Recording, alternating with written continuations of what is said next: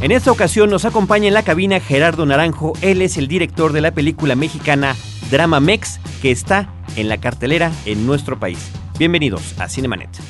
Le cine, vive escenas. La mejor apreciación de la pantalla grande en Cinemanet. Carlos del Río y Roberto Ortiz al micrófono. Bienvenido. Ya tengo el poder.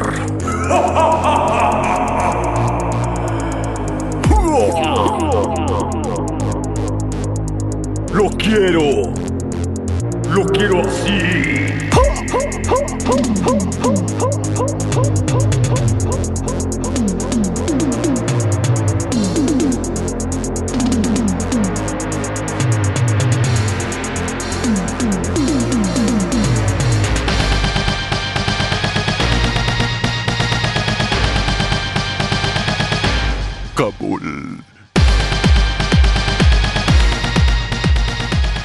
www.cinemanet.com.mx es nuestra página de internet, el buzón de voz para que nos llamen desde cualquier parte de la República Mexicana de manera gratuita 01800 087 2423. Es el buzón de voz de frecuencia cero Digital Entertainment Network. Recuerden que lo único que tienen que hacer es decir que el mensaje es para este programa que se llama Cinemanet 01800 087 2423. Si nos quieren eh, ponerse en contacto de cualquier otra forma, el correo electrónico es promociones arroba cinemanet.com.mx. Yo soy Carlos del Río, les doy la más cordial bienvenida. Estamos ya en el programa número 101. Estamos arrancando con esta entrevista. Esperemos, al menos, Roberto Ortiz, un nuevo centenar.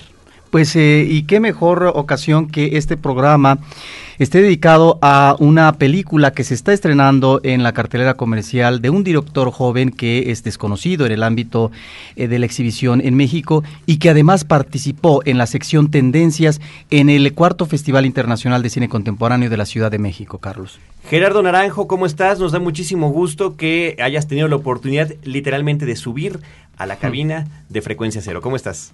Eh, eh, muy, muy contento, eh, emocionado de estar en el programa 101, me parece que es un gran número. y bueno, contento de estar con ustedes, de platicarles todo lo que quieran saber. Muchísimas gracias, pues ya arrancamos con este proyecto hace más de un año. Bueno, pues afortunadamente ya llegamos a esta cifra. Esperemos de verdad que haya muchos, muchos episodios más. Gerardo, vamos a platicar primero bueno, ahorita nos cuentas un poquito de Dramamex, pero primero que te conozco un poquito el público que nos está escuchando. ¿Quién es Gerardo Naranjo? ¿Dónde estudió? Porque bueno, ahí se menciona con, con, letras de oro el American Film Institute. Y yo creo que muchas de las personas que nos están escuchando seguramente lo han oído nombrar, pero lo tienen como referencia a estas famosas listas que salen cada de vez en cuando, ¿no? Las 100 mejores películas, las 100 mejores frases, los 100 mejores actores, etcétera, ya no saben, etcétera, Ya no saben qué inventar ahora, ¿no? Así es. Platícanos un poquito de tu trayectoria y de cómo llegaste a este, tu primer largometraje Dramamex. Uf, es... Eh, Carlos, es un, cambio un poquito accidentado. Fíjate que eh, sí, acabé en el AFI, en el American Film Institute, eh, pero antes tuve una historia ahí de tumbos y de, confusión vocacional eh, increíble, ¿no? tuve lo que podemos llamar un chico problema, anduve bandeando como en 34 escuelas, creo que tuve hasta la prepa. Eh, y bueno, hasta que me di cuenta que quería hacer películas, yo creo que toda la rebeldía, que toda la rebeldía venía precisamente de eso, ¿no? De que no, no, no me encontraba en el mundo corporativo. Eh, eh, llego a la Ibero, a, en la Ibero estoy en el departamento de, estoy en el departamento de comunicación, eh, termino, me voy al CUEC, estuve una pequeña temporada ahí, solo lo preciso para tener las clases de el maestro Ayala Blanco. Eh, justo cuando las termino me expulsan o me hago expulsar, no lo sé. Eh, y es cuando recibo la invitación por un cortometraje que había hecho del American Film Institute a que me vaya para allá. Eh, también con una serie de mentiras y de arreglos pues de la suerte. Acabo estando allá y, y nada, me, tuve una educación americana de cine, lo más raro para mí que es como hollywoodense, ¿no? Porque definitivamente todos mis ídolos venían precisamente de otra parte, ¿no? Entonces estaba yo en la máquina de Hollywood, viendo cómo se formaban los nuevos James Camerons, y yo, pues, solo, lo único que soñaba era con eh, un chute independiente, ¿no? Pues ahora con eh, esta película que sorprende en eh, la cartelera comercial, es una película que nos eh, presenta tres historias y llama la atención su manejo narrativo, porque no es una sucesión lineal de los eventos que viven eh, los personajes de estas tres historias, sino que estos personajes se van conectando, pero diríamos que de manera cronológica, porque no hay un seguimiento lineal. Ya desde ahí encontramos una situación muy atractiva desde el punto de vista de la narración. Sí, fue un. Fue un, un gran reto llegar a la de, de estructura, ¿cómo le llamaremos? La antiestructura. No lo sé eh, eh, muy bien.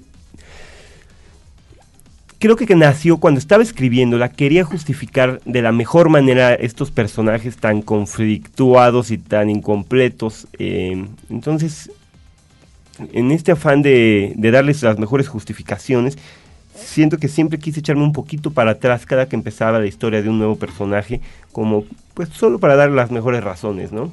Creo que sin darme cuenta estaba afectando la temporalidad y de alguna manera creo que salió un juego que a mí me gustó. eh, eh, hay consecuencias como que el tiempo adentro de la película mientras estaba desarrollando el guion es imposible y entonces no me yo empecé a darme cuenta de eso y, incluso me gustó ver eh, pensar como un como un buscapiés para la gente que le gusta se- eh, estas historias estructuradas y, eh, que todas coinciden al final. Dije que voy a tratar de hacer una película que bueno que al final sea imposible muy en referencia a esta gran película que a mí me marcó mucho que se llama Antes de la lluvia de Mirko Malchesky que tiene que, eh, que, que se la pasa diciendo, es un como leitmotiv, una frase que está en la película que dice que el, el círculo es imposible, ¿no? Que, se- que siempre se tratará de cerrar, pero que es imposible. Y pues bueno, si queremos juntar los eventos de Dramamex, que eso es solo para realmente mm, gente que se ponga a analizar eh, detalladamente la película, sería imposible. Y entonces, un poquito ya yéndome a la poesía, yo diría que eh, la película eh, intentaría hablar más como de las esencias de que estos temas de la infidelidad, de las crisis, del suicidio, de, eh, de, pues, de este- las relaciones imposibles, es un tema recurrente y no es solo nuestros personajes, sino que está por todos lados pasando. Bueno, sí me gustaría que eh, nos hablaras un poco de las historias, obviamente, sin que nos cuentes el final de cada una de ellas, ¿no? O cómo se resuelven, porque hay algo que a mí me llama también la atención. Estamos partiendo del presente de los personajes, sin conocer en el transcurso, en el desarrollo de las vivencias que van a tener, los, que, eh, los- lo, que se llama los, los antecedentes, ¿verdad? Biográficos, para poder eh, lograr describir una psicología que nos pueda ubicar por qué un hombre hace esto, por qué una chica de 15 años hace lo otro. En ese sentido, también hay una apuesta hacia un manejo de los personajes que a partir de una situación eh, presente, eh, a, eh, a partir de ella afloran una serie de eh, situaciones que, eh, lo, que, que- que- que, es- está de alguna manera apuntando un conflicto real interno. Sí, bueno, en definitivo. creo que una, un gran reto de nuevo cine sería construir personajes contradictorios que no fueran solo prototipos. Eh, definitivamente eh, lo apuntas muy bien. Quise empezar de ahí para, para adelante, ¿no? Del presente para adelante y no eh, tener el famoso flashback para, eh, para explicarlos o estar refiriéndonos siempre al pasado.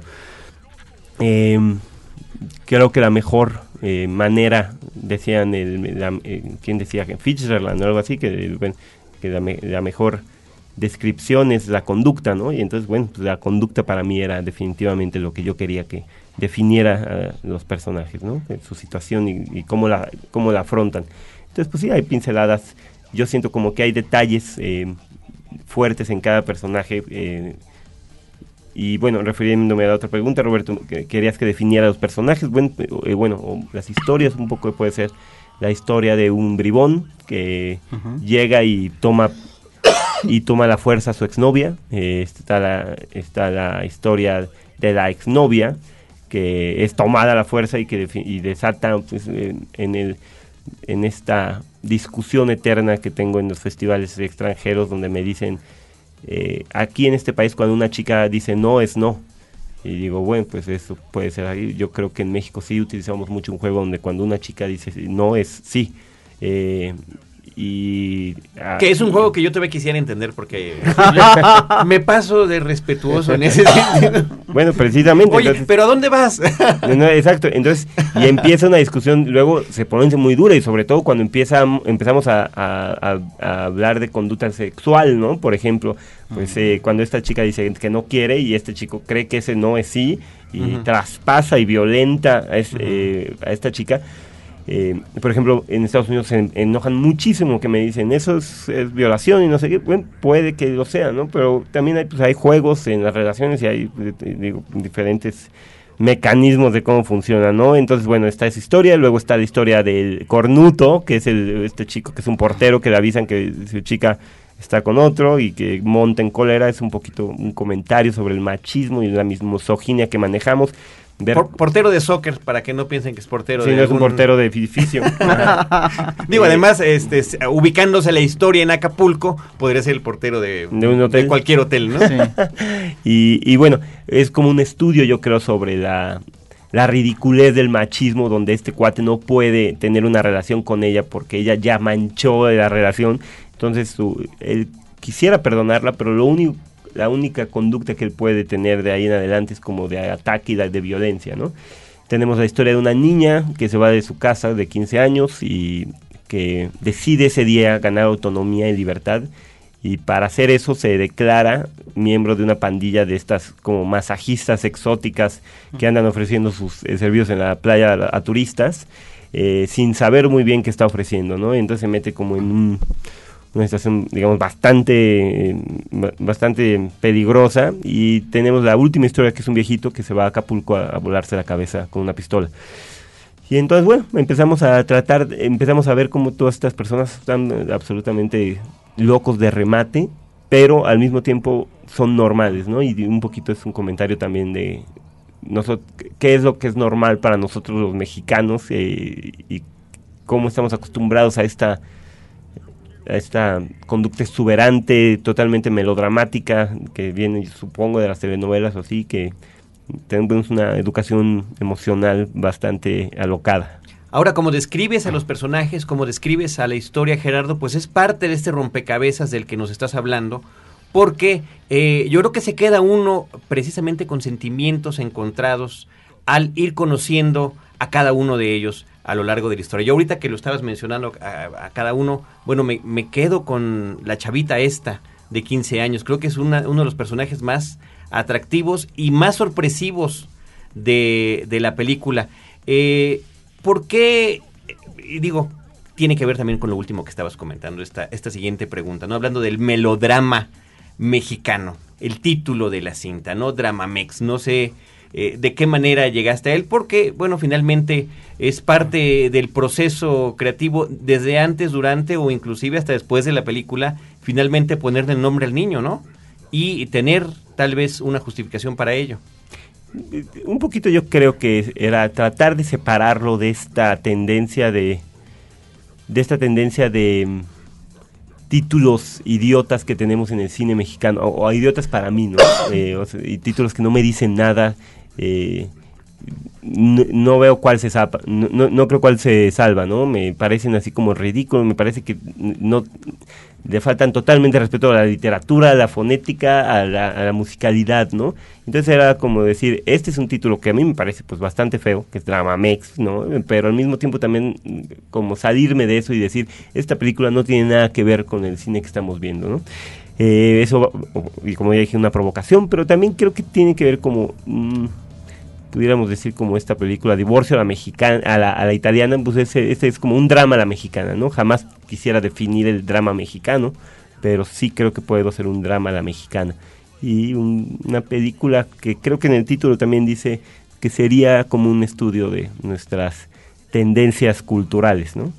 Estamos platicando con Gerardo Naranja, Naranjo acerca de su película Dramamex, la película mexicana actualmente en cartelera. Y Gerardo, en estos cortes que hacemos entre espacio de nuestros bloques, estamos escuchando la música de tu película. ¿Nos quieres platicar antes de irnos al corte eh, a quiénes escogiste, cómo llegaste a esas selecciones, eh, la composición, etcétera? Bueno, eh, solo decir que no hay ningún arreglo comercial. Todos los grupos que están ahí son grupos que a mí me gustan y que creí apropiados.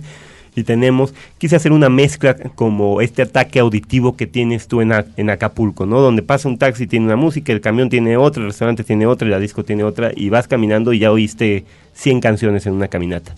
Entonces, bueno, tenemos desde Intestino Grueso, que son unos buenos, eh, unos buenos amigos, bueno, el editor es parte del grupo, eh, pasando por Amandititita, que es una cantante pues bastante eh, sui generis, eh, Sonido Láser Dracar, tenemos Beethoven, por supuesto, tenemos eh, Dynamites, que es muy contemporáneo y juvenil, tenemos Postludio, que es una canción clásica, tenemos Alberto y Roberto, que es como grupero, tenemos a los Teles, entonces es una mezcolanza sin pies ni cabeza. Estamos con Gerardo Naranjo, Cinemanet, continuamos.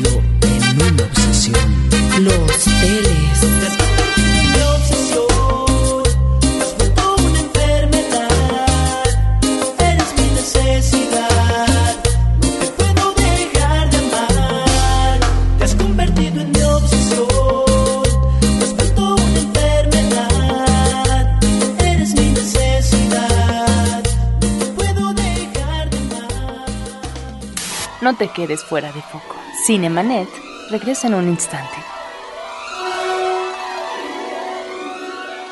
Ahora, diseñar y hospedar su página web será cosa de niños. En tan solo cinco pasos, hágalo usted mismo sin ser un experto en Internet. Ingrese a suempresa.com y active ahora mismo su plan. Suempresa.com, líder de web hosting en México. Fin del flashback. Estamos de regreso.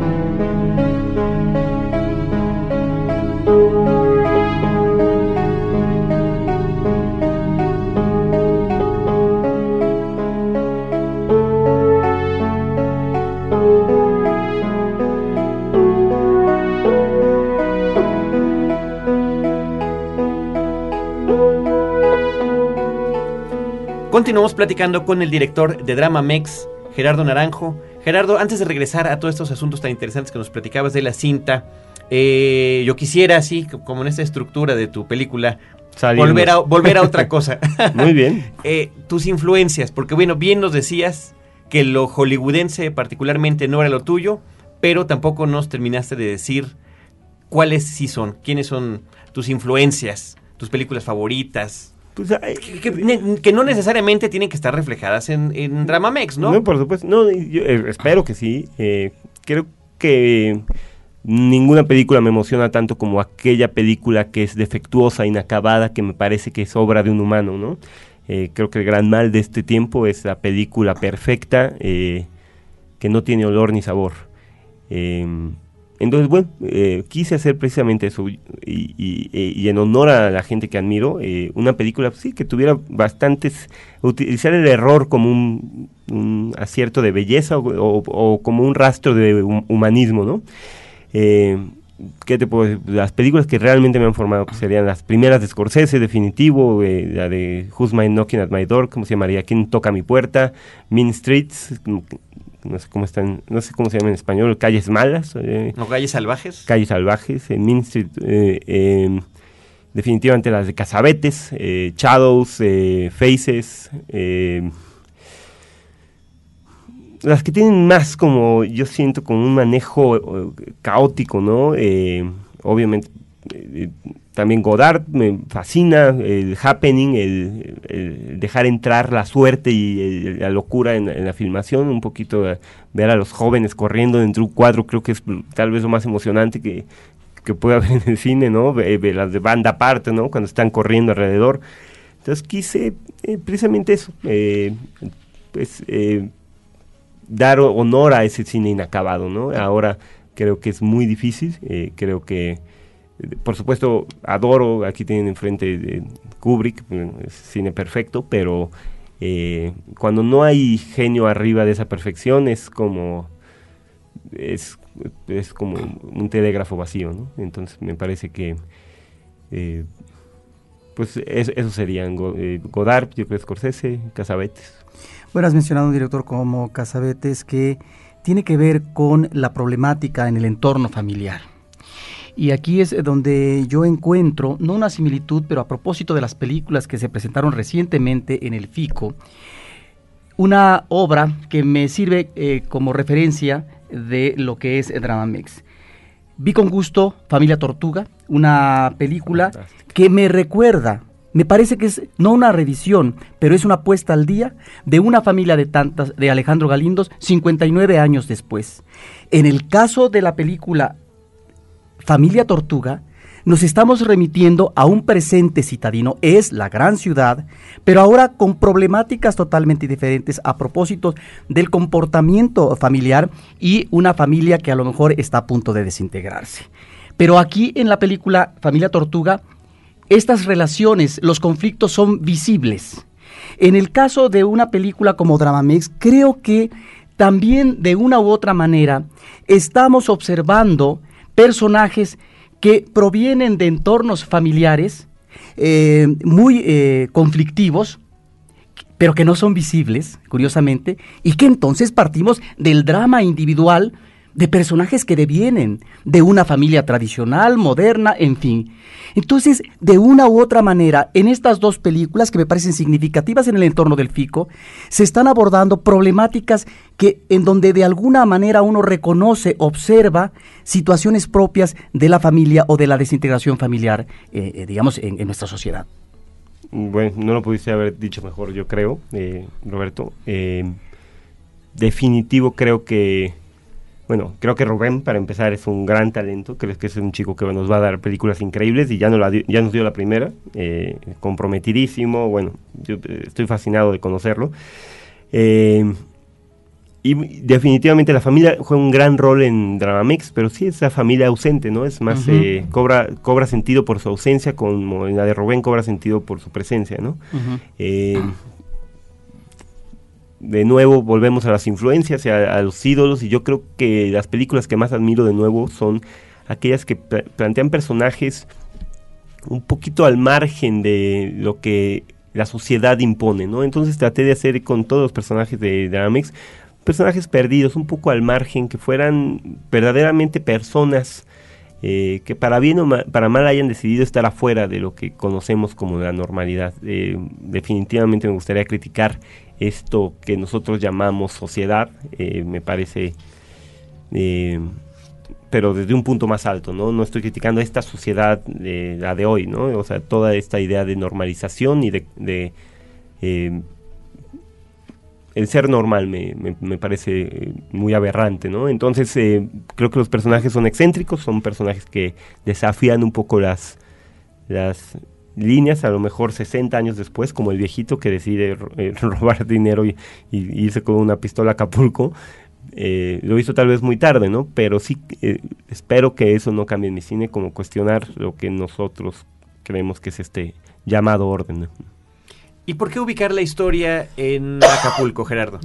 Hay una razón clarísima. eh, que a mí, para mí es suficiente para, para haber tomado una decisión tan dura, ¿no? Como, porque estéticamente tiene muchas consecuencias.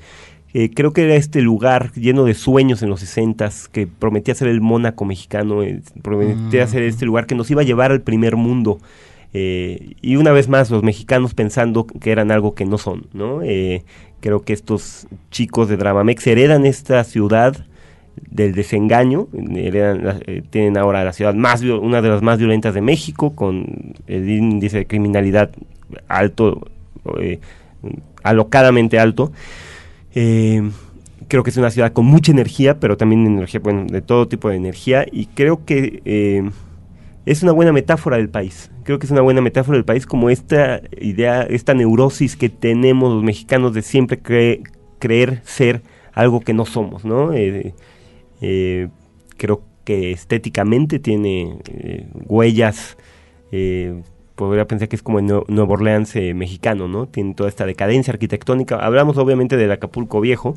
Eh, no me interesa en absoluto el, Acapulco nuevo, el diamante, me parece horrible. Eh, entonces creo que tiene una estética muy bonita y creo que tiene algo de bello en esa tragedia que ves pasar mientras caminas. Hablaste de neurosis y de caos y creo que en el estilo como manejas la cámara en algunos momentos nos das esa impresión. Eh, los personajes, a propósito de sus pasiones, sus frustraciones, sus afanes, estos los encontramos a flor de piel. Diríamos que están a punto de vaciarse. A la menor provocación surgen. Y eh, esto me remite a la manera como tú registras visualmente a estos personajes en su movimiento físico, caminando o corriendo, a partir de lo que se denomina convencionalmente como cámara en mano, y que entonces estamos metidos en una dinámica corporal que en gran medida nos está enfatizando la situación emocional dramática que viven los personajes. Sobre esto quisiera que nos comentaras. Bueno, una vez más, eh, no, no, lo puedes poner mejor, o sea, no, no, sé si yo lo pudiera explicar tan bien como tú. Eh, la cámara, creo, creo, de hecho, eh, mi proyecto anterior era todo estático, era una cámara como que no se movía. y creo que fue una decisión un poquito que me duele. Parece que puede ser un código de modernidad tratar de hacerla en cámara en mano para que eh, tuviera como pues eh, eh, modernismo, ¿no? Malentendido. pero precisamente es lo opuesto, ¿no? Quería solo retratar la, el estado emocional de las personas, un poquito su espíritu. con Jaime, que es el, personaje viejito, la cámara es mucho más estática y es mucho más contemplativa que la cámara en mano de todos los otros personajes. definitivamente creo que una vez más, ese es el gran reto del cine mexicano, si hay alguno, ¿no? dejar de registrar las películas, o sea, registrarme, llamo a tomar un, un, full shot, un medium shot y close-ups, y después dárselo al editor para que decida. Creo que la película se edita cuando, eh, cuando se filma y que no hay dos planos. Eh, no hay dos planos para, para cada momento, solo hay un plano posible para cada momento y creo que eso es un, tiene que ser un proceso intelectual, no puede ser una cosa de, conveniencia o de facilidad, ¿no? Y creo que sí tenemos el gran vicio que viene del hermano bastardo, el comercial, que nos acostumbra a registrar, a que los actores reciten las frases, a registrar la acción con la cámara y no meternos, ¿no? Gerardo, y dentro de ese proceso que nos estás mencionando, en lo que se refiere a, historia y actuación, ¿qué tanto espacio hay para improvisar? ¿Qué tanto hubo en Dramamex? Eh,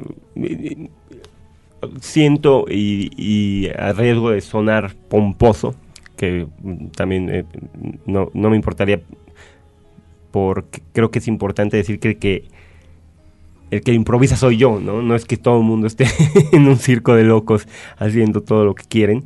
Eh, sí hay improvisación, pero pues hay una improvisación donde yo sé, espero a dónde va a llegar, ¿no? Y si no llegamos, eh, pues, tengo que provocarlo, ¿no? Entonces sí, obviamente hay muchísima improvisación. me interesa que los actores eh, pierdan noción de, de su conciencia de estar actuando y que se pierdan un poquito en el juego de actuar, que creo que es cuando sucede pues hay un poquito de magia. Eh, no creo que siempre pase, eh, incluso yo creo que bueno, Eh, hay momentos afortunados en Dramamex, hay otros que no son tanto, pero creo que cuando pasa es para mí muy emocionante. Eh, entonces sí, hay improvisación, pero guiada. Ahí es como una... Yo siempre que me platico de la película digo que yo lo, lo considero un accidente planeado, ¿no? Un poquito planear cómo va a caer el gato, ¿no? Eh, Gerardo, hasta ahorita, ¿en dónde ha participado tu película fuera de nuestro país? Bueno, estamos ya en crisis de que no podemos seguir yendo a festivales porque pues, estamos trabajando en lo que sigue, ¿no? Eh, se estrenó en Cannes en la Semana de la Crítica, fue su primer festival, pasamos a Toronto, Londres, fuimos a Tokio, eh, fue a Grecia, Tesaloniki, fue a Goteburgo, Suecia, estuvimos en Rotterdam hace poquito, eh, va al Bafisi en Argentina, va a Dinamarca, bueno, es una lista interminable. Eh, definitivamente es una película que ha recorrido el mundo, muy para sorpresa nuestra, eh, no que pensáramos que es mala, pero ha sido impresionante. De hecho, estamos ya como negando la participación porque no podemos seguir manteniendo este aparato, tanta actividad, porque pues, queremos seguir haciendo otras películas, ¿no? ¿Y, cuál ha sido la reacción? Ya nos platicabas al inicio de la conversación esta que les llama mucho la atención a los extranjeros, me imagino que particularmente a los anglos, a los sajones, de la escena inicial que pudiera o no interpretarse como violación. ¿Qué otra cosa les llama la atención de la película? Yo creo que, bueno, eh, creo que hay mucho, creo que para cierta gente hay muchos homenajes al cine, eh, como antiguos, supongamos, hay medio del de la nueva ola francesa. Creo que a mucha gente le gusta que sea como una nueva reedición de estos, como es, un homenaje. Y creo que a mucha otra gente le gusta el folclorismo de ver la misoginia y el machismo eh, a toda máquina, ¿no? Eh, definitivamente creo que eh, entre esas dos bandeas hay en los lugares, en Londres, por ejemplo, había una señora completamente disgustada con el comportamiento de los jóvenes hacia las chicas, eh, creyendo que yo estaba promoviendo este modo de pensar. Eh, me pareció chistoso, pero bueno, eh, creo que no es la intención, pero bueno, se agradece todo punto de vista y por supuesto también agradezco mucho cuando alguien me dice no me gustó tu película, creo que es malísima, me parece fantástico. Lo peor es que me puede pasar es que alguien pase tibio por la película, ¿no? Ahora, el hecho de que esta película haya estado en bastantes festivales, pero al mismo tiempo tu debut cinematográfico, tengo entendido, participó en 50 o más festivales eh, internacionales o nacionales, nos habla ya de una presencia eh, de un eh, joven cineasta en el ámbito internacional que seguramente esto también es muy bueno en términos de fogueo, de relaciones, de vínculos, para poder continuar una carrera fílmica que, bueno, tú has eh, estado en los Estados Unidos, pero en México resulta muy difícil para continuar. Y en ese sentido, eh, ¿cómo van tus eh, ideas o tu próximo proyecto, si es que ya está calentándose? No, estamos a, estamos a todo. ya mi, tengo una serie de guiones escritos cuando no tenía nada que hacer en mi vida y era un vago. escribía y entonces, bueno, ya tengo el siguiente proyecto. Estamos haciendo casting, estamos dispuestos ya a empezar a filmar cuando encontremos a los a estos personajitos que estamos buscando. Eh, y nada, definitivamente creo que no existe un pretexto para que un cine no tenga, para que un país no tenga cine. Eh, creo que es ridículo pensar que el gobierno nos tiene que ayudar a hacer las películas. Creo que no acepto eso y me revelo y ante cualquiera que dice que, que, no hay condiciones para hacer películas. Precisamente cuando no hay condiciones es cuando más tenemos que hacer películas tenemos responsabilidad para con nuestra gente. Eh, entonces, si algo me sirvió estar en Estados Unidos es precisamente darme cuenta de eso, que los chicos que hacen películas allá solo tienen, son chicos emprendedores, no hay nadie en Estados Unidos, ningún fondo, o sea, la idea del Estado ayudador en Estados Unidos pues es obviamente ridícula.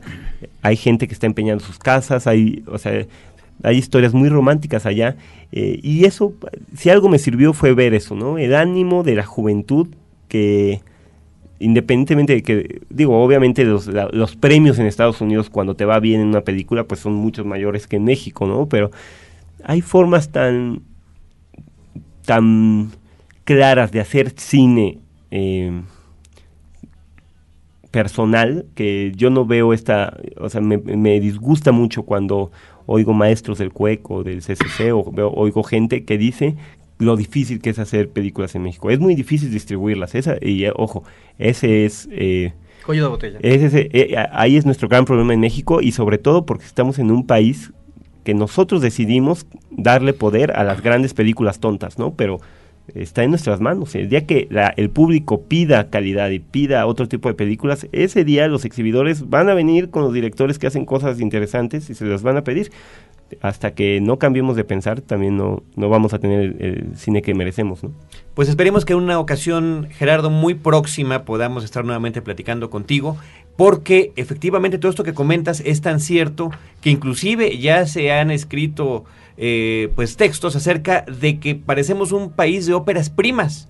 O sea, directores que llegan a su primera película y allí se quedó. Y, y óperas primas hay muchas y hay pocos directores que están continuando sus carreras. Así que ojalá que con el siguiente proyecto regreses a estos micrófonos de Cinemanet. Toco madera, espero no sea mi caso. Por nuestra parte, te damos las gracias por habernos acompañado. Te felicitamos por el proyecto. La película está en cartelera aquí en México actualmente. Consulten eh, sus eh, periódicos, en, internet. en dramamex.com está, está en los horarios para que vayan. www.dramamex.com. Gerardo Naranjo, muchas gracias. Gracias a ustedes. Roberto Ortiz y Carlos del Río los esperamos, como siempre, dos veces a la semana en nuestra versión podcast en www.cinemanet.com.mx y una vez a la semana para quienes están en la zona metropolitana de la Ciudad de México, en vivo Horizonte 107.9 FM del Instituto Mexicano de la Radio Cinemanet por el amor al arte, por el amor al séptimo arte. Muchas gracias.